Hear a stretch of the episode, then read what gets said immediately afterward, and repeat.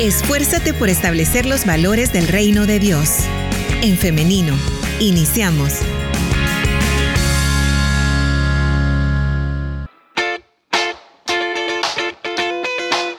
Diez de la mañana con siete minutos. Estamos transmitiendo en vivo a través de En Femenino SV. Por lo tanto, bienvenida, bienvenido si usted recién se conecta por medio de esta plataforma. También saludamos a las personas que a través de nuestro WhatsApp 7856-9496 están pendientes de este programa y de este espacio de entrevista.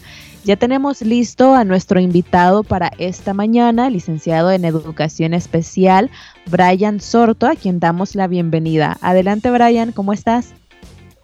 Mucho gusto, muy buenos días. Eh, pues muy alegre bastante agradecido con Dios por la oportunidad que me da de estar con ustedes y por con ustedes también muy agradecido por la invitación.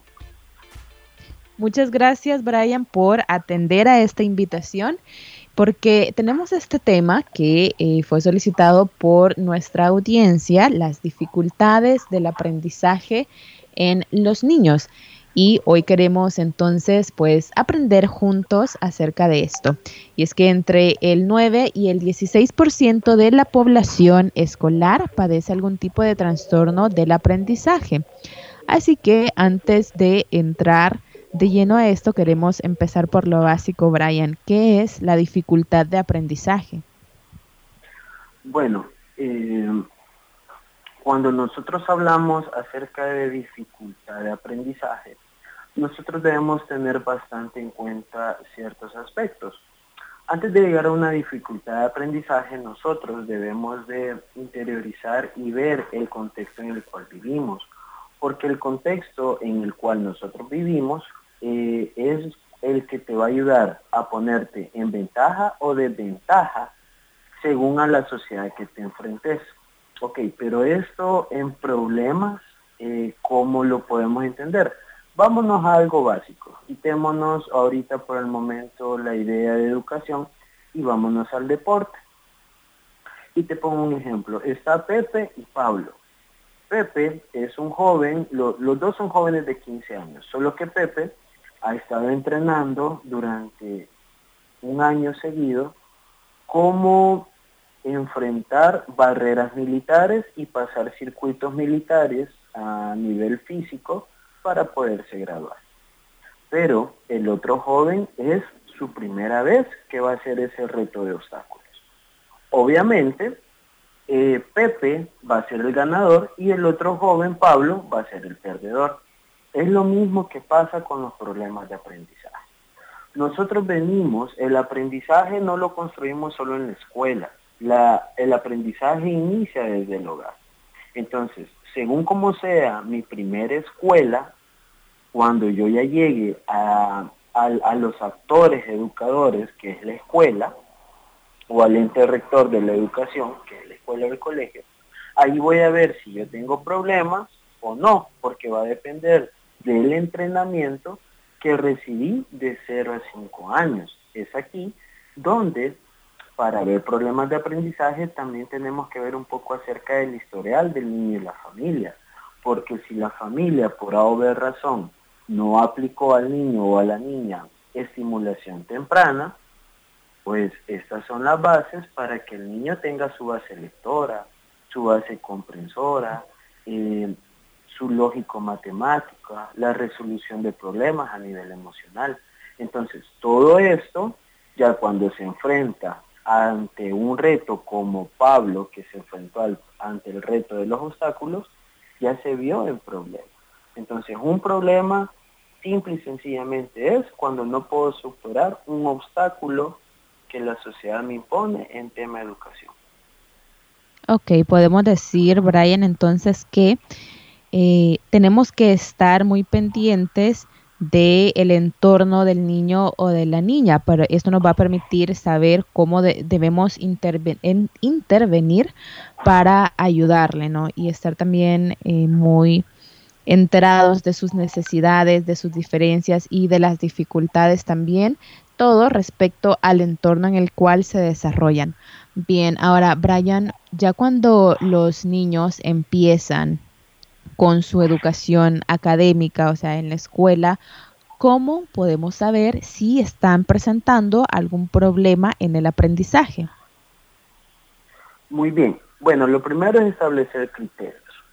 Eh, acá yo me refiero a todos los compañeros docentes, pues eh, cuando nosotros iniciamos un ciclo nuevo, un grado nuevo, nosotros como docentes tenemos las competencias mínimas necesarias que el estudiante debe haber desarrollado en el grado anterior para poder con estas eh, habilidades que se supone o se espera que ya tenga desarrolladas el estudiante, poder aprender las nuevas para superar este obstáculo académico que es el presente año lectivo.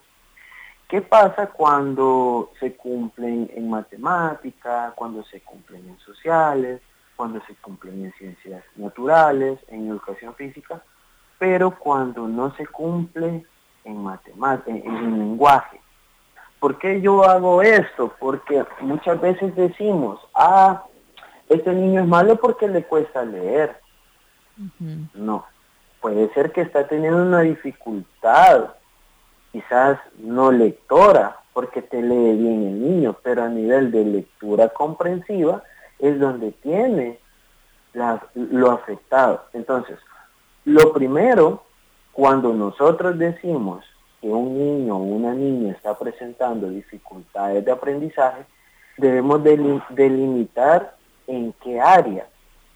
Ya cuando tengamos el área, por ejemplo en la materia, debemos de aún más ser más exhaustivos y delimitar hasta lo último, porque por ejemplo yo te puse el caso de un niño que está teniendo problemas en la lectura, ajá, pero ¿cuál? Su lectura narrativa, eh, su lectura comprensiva, su lectura de imágenes, ¿cuál de estos está presentando problemas?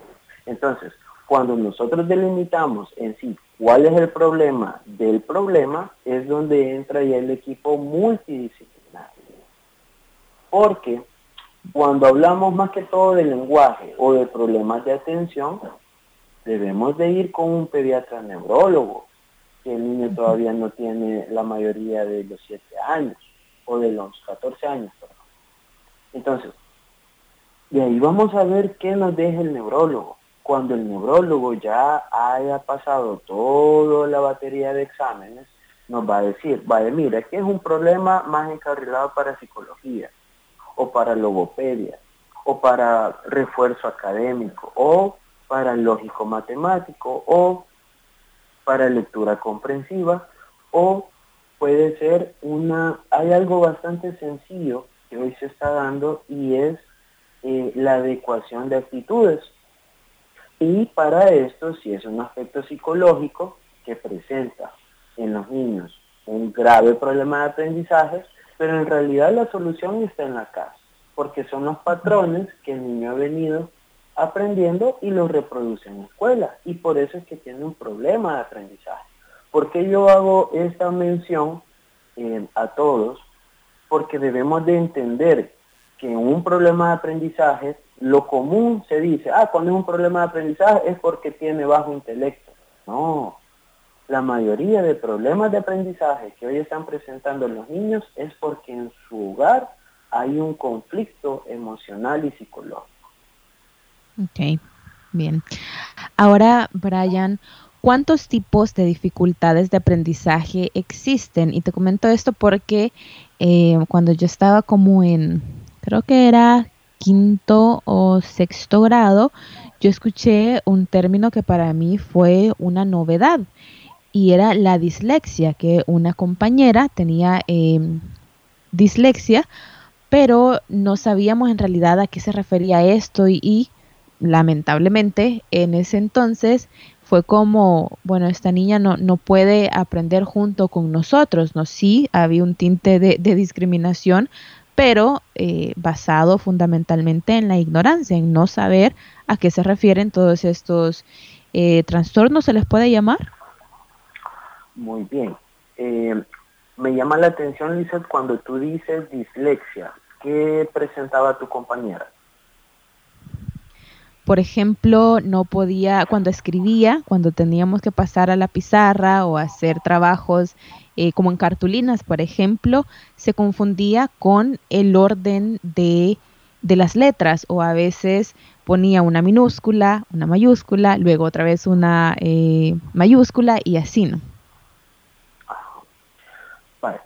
Bueno, te comento, muchas veces eh, es, lo que te decía al inicio, que no se delimita, porque una dislexia, más que todo lo que tu compañera tenía, era un agregado de letras o una confusión en el texto. Sí se puede ver como una dislexia, pero es una parte de, porque la dislexia en sí es la dificultad para leer. O sea, muy bien. Tal, cual nosotros en lo general hablamos de dislexia es la dificultad para leer. Entonces ya cuando hay estos aspectos eh, como el que presentaba tu compañera, claro, tú estabas pequeña, no te vas a acordar a totalidad. Entonces puede ser que lo, lo, lo inicial era que se le dificultaba leer, pero se le agregaban otras, yo siempre digo, subcategorías que es la omisión o el agregado de letras. Dicho esto, tu pregunta, tu pregunta era cuántos tipos existen. Pues tipos hay una cantidad, que si nosotros nos pusiéramos a nombrar todo ello, pues no termináramos hoy, pero agrupémoslo. Podemos ver que las dificultades de aprendizaje siempre se dicen que es un espectro autista, o que estamos hablando de un síndrome de Down, o que estamos hablando de una persona con coeficiente intelectual bajo. Sí y no. Cuando hablamos de un problema de aprendizaje o una dificultad de aprendizaje, no lo podemos asociar con discapacidad. Pero sí podemos hacer un ejemplo en similitud, así como hay discapacidad, también hay tipos de problemas de aprendizaje. Tenemos los problemas de aprendizaje de estilo eh, de área de lenguaje, de área de numérica, lógica matemática. Tenemos también eh, la relación. ¿Por qué la relación ahora lo estamos viendo nosotros como un problema de aprendizaje? Porque, eh, bueno, si hay psicólogos aquí escuchándome o pedagogos o psicopedagogos, saben perfectamente que el aprendizaje inicia gracias a la socialización del niño con el entorno y cómo este entorno, o sea, los adultos, las personas con las que se relacionan, le enseñan al niño y él así crea competencias de aprendizaje a nivel social y a nivel eh, personal. Pero si hablamos de tipos, mejor hablemos de áreas, que es la de lenguaje, tanto para entender como para interpretar lenguaje, lógico-matemático y la emocional. Y de ahí podemos ver que se derivan todas. Si hablamos de dislexia, de discalculia, eh, si hablamos del famoso TDA con hiperactividad o sin hiperactividad, tenemos los casos de eh, coeficiente intelectual limítrofe. Y tenemos también como problemas de aprendizaje en su categoría los problemas motores, por ejemplo las ataxias. Por ejemplo, un niño que te tenga una ataxia en su mano derecha y es con la que escribe, no va a tener buena letra, no se va a poder dar a entender en texto. Entonces ahí ya tenemos una dificultad de aprendizaje. Y, y, la forma para tratar esas ataxias son bastante sencillas. Y es poder colocar una pesa de una libra o de libra y media en la muñeca del niño y el niño mejora su caligrafía. Entonces, es aquí donde los problemas de aprendizaje no los podemos comparar con discapacidad porque discapacidad ya es una condición de vida, que vas a vivir con esa condición para todo lo largo y ancho de tu vida. Pero un problema de aprendizaje con la ayuda y adecuaciones curriculares significativas y no significativas se superan casi o a totalidad. Muy bien.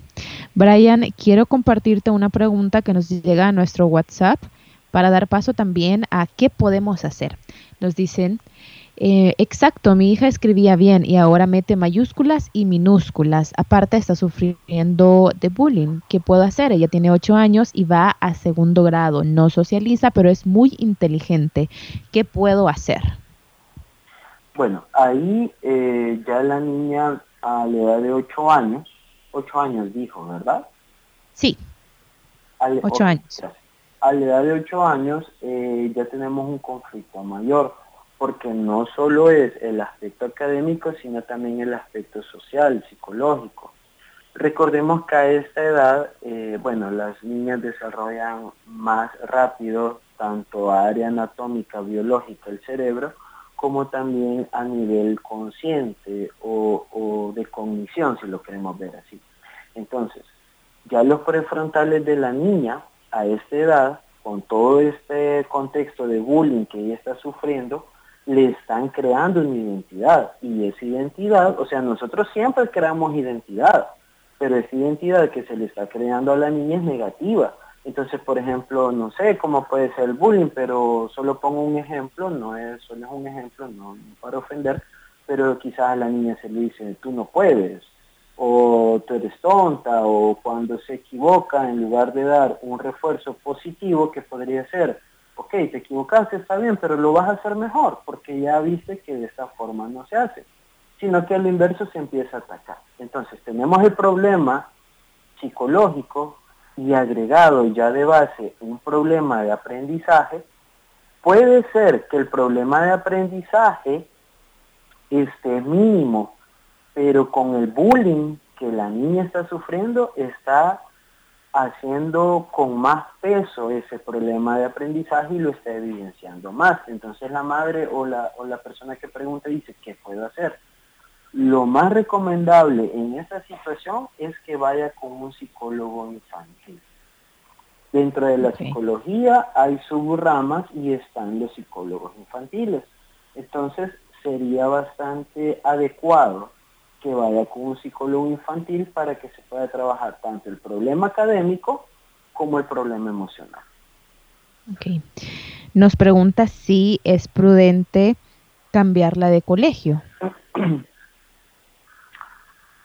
Mm, bueno, desde mi aspecto personal, eh, yo diría que no, que sería bueno eh, poder esto llevarlo a otro nivel y poder hacer conciencia a los niños agresores o a los compañeros agresores o hasta a veces profesores de lo que se está haciendo. Porque si nosotros solo cambiamos de lugar, es como decir, ok, vean, no hago valer mis derechos.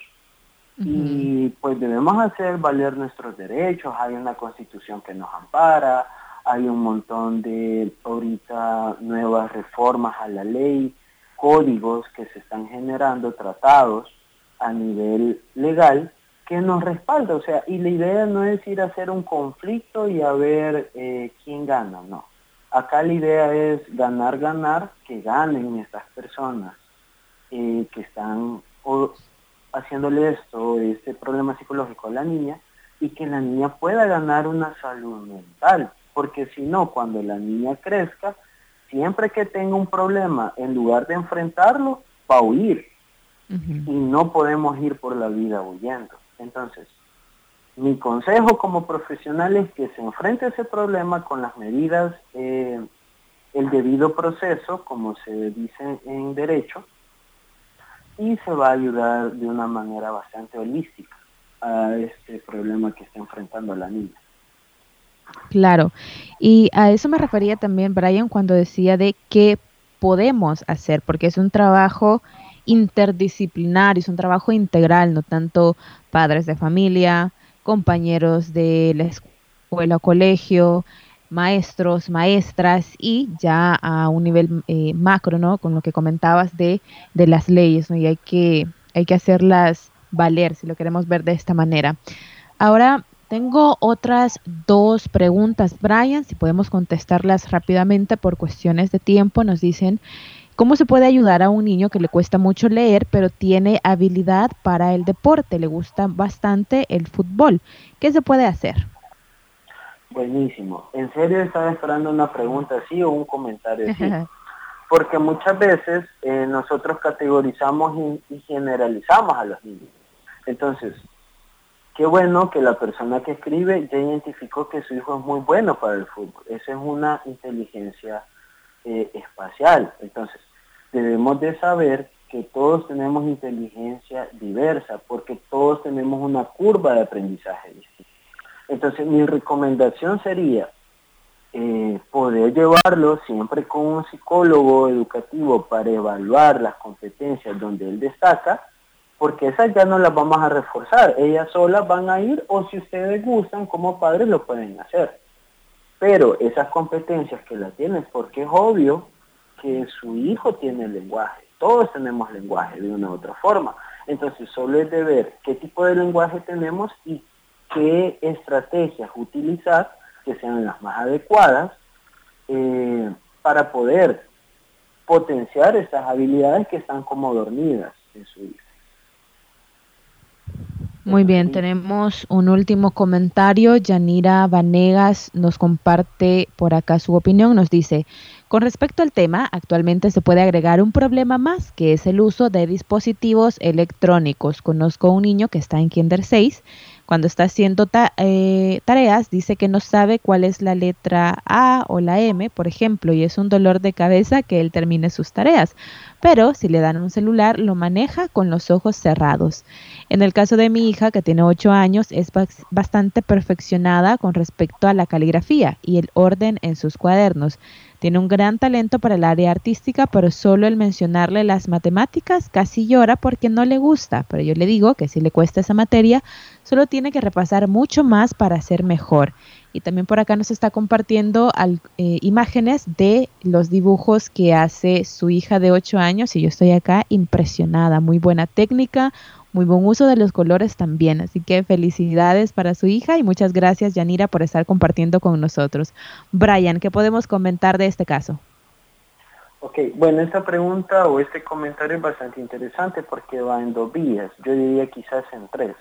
La primera es que cuando nosotros hablamos acerca del dispositivo y la tecnología, yo siempre he dicho, o sea, no satanicemos la, la tecnología. Eh, porque si no tendríamos que satanizar el agua. Y ustedes van a me preguntar por qué, si es el líquido vital. Exacto, pero si tú tomas más de 8 vasos, tú te puedes provocar una hidrosis. Entonces, ¿qué estoy diciendo con esto? Que cuando nosotros abusamos el exceso de sustancias o lo que sea, siempre va a repercutir en daño. Entonces, si nosotros abusamos de la tecnología, Claro que va a repartir en daño y es muy correcto lo que dice la, la, participante. El uso de dispositivos, tablets, computadoras, teléfonos, durante más de 30 minutos para un niño es como echarle ácido en el cerebro. Los queman. Entonces yo siempre les digo a los padres de mis pacientes, vaya, quiero ver, primero siempre se educa al, padre, vaya, cómo están los tiempos de los niños, en qué tiempo come, cuánto tiempo le da para cambiarse, cuánto... Y cuando llego a la de tecnología, no, o sea, ahí pasa tres horas, padres, pero nosotros somos los que regulamos, nosotros somos los reyes y jueces del hogar. Entonces, los hijos se tienen que someter a esas reglas. Entonces, no está mal, tampoco estoy diciendo quiten la tecnología porque es de Satanás, no, sepan y es ahí donde ustedes van a poder interactuar con su hijo para poder filtrar todo aquel contenido positivo que va a ser de educación para sus hijos, no más de 30 minutos y de ahí cambiamos la actividad.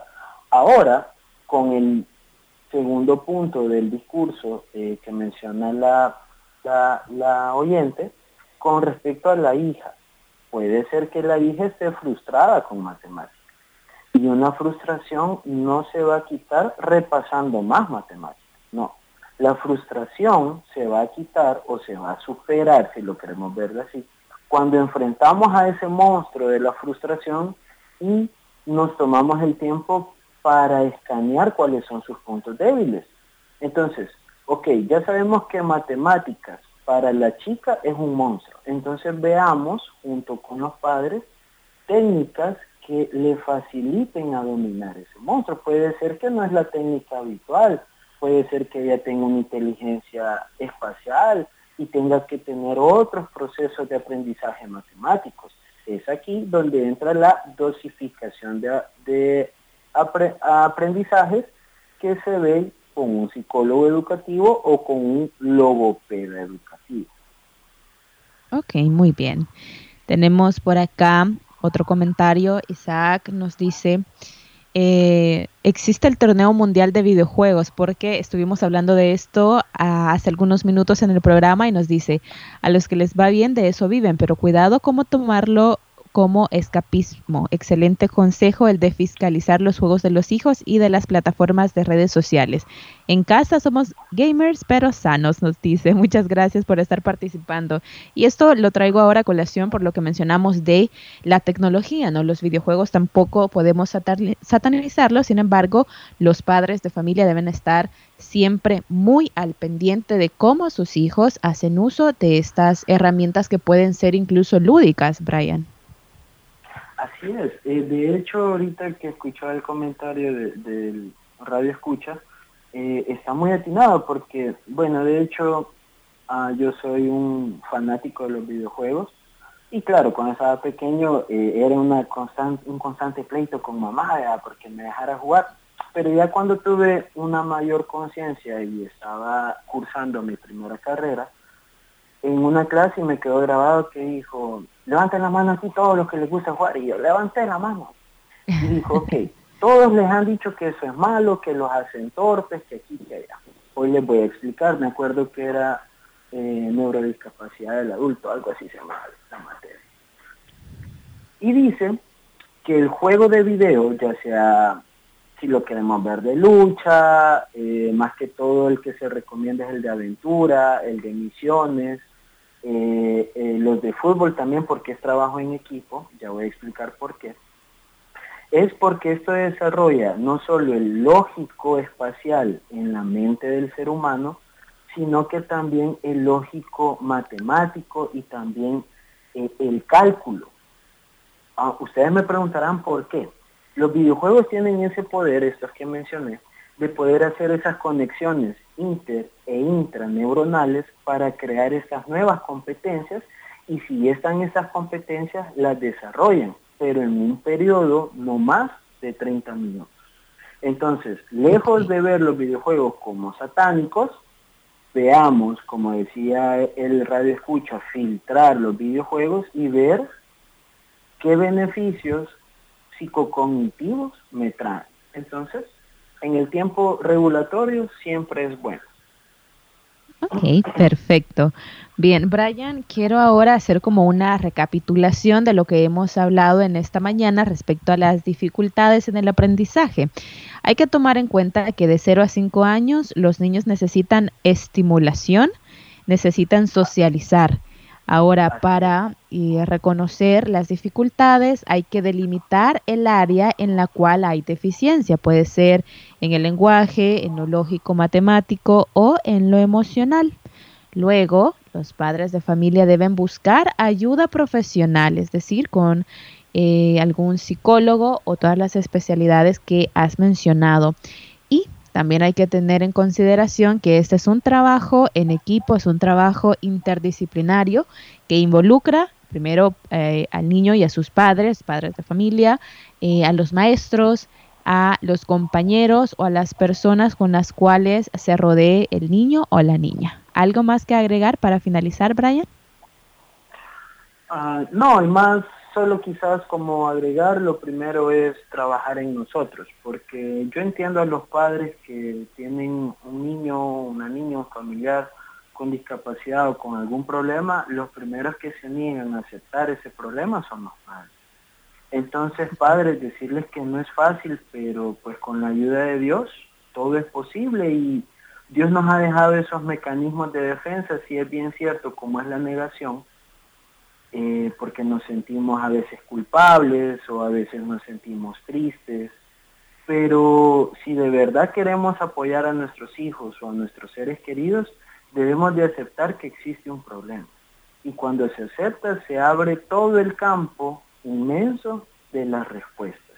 Y una de esas tantas respuestas, pues se encuentra en la educación y en todos estos procesos, como hablábamos con psicología, logopedia, educadores especializados, médicos y demás. Muy bien. Bien, Brian Sorto, muchísimas gracias por habernos acompañado en esta mañana para tratar este tema de la dificultad en el aprendizaje. Gracias nuevamente por atender a la invitación y por compartir esta mañana. Pues gracias a ustedes, yo de verdad que me siento muy agradecido con Dios y con ustedes siempre por abrir este espacio y muy agradecido con la radio audiencia porque nos permiten llegar hasta la intimidad donde ellos están y poderles ayudar porque más de uno puede estar enfrentando alguno de estos problemas y gracias a Dios podemos ayudar. A Muy bien, Brian. Te agradecemos y también, bueno, queda eh, la invitación pendiente para una próxima oportunidad para que podamos tratar otro tema y en efecto, como lo mencionas, ayudar, ayudar a nuestra, eh, a nuestra audiencia y también aprender, crear conocimiento todos juntos. Que tengas un feliz día.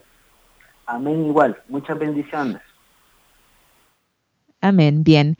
Ahora agradecemos también a nuestra audiencia que ha estado participando con nosotros. Gracias por compartir sus experiencias. Eh, Ceci Hernández nos escribe en nuestro Facebook Live, también Daisy García Funes, Silvia Chinchilla. Muchísimas gracias por estar pendientes. Ahora quiero hacerle la invitación para el día de mañana, si Dios lo permite, para que nos encontremos siempre a partir de las 9.30 de la mañana a través del 100.5 FM, elin.org sv en internet y en femenino sv en Facebook. Nos quedamos hasta acá, pero nos vemos y nos escuchamos hasta mañana. Que tengan un feliz día. La respuesta más rápida es la acción. En femenino. Hasta la próxima.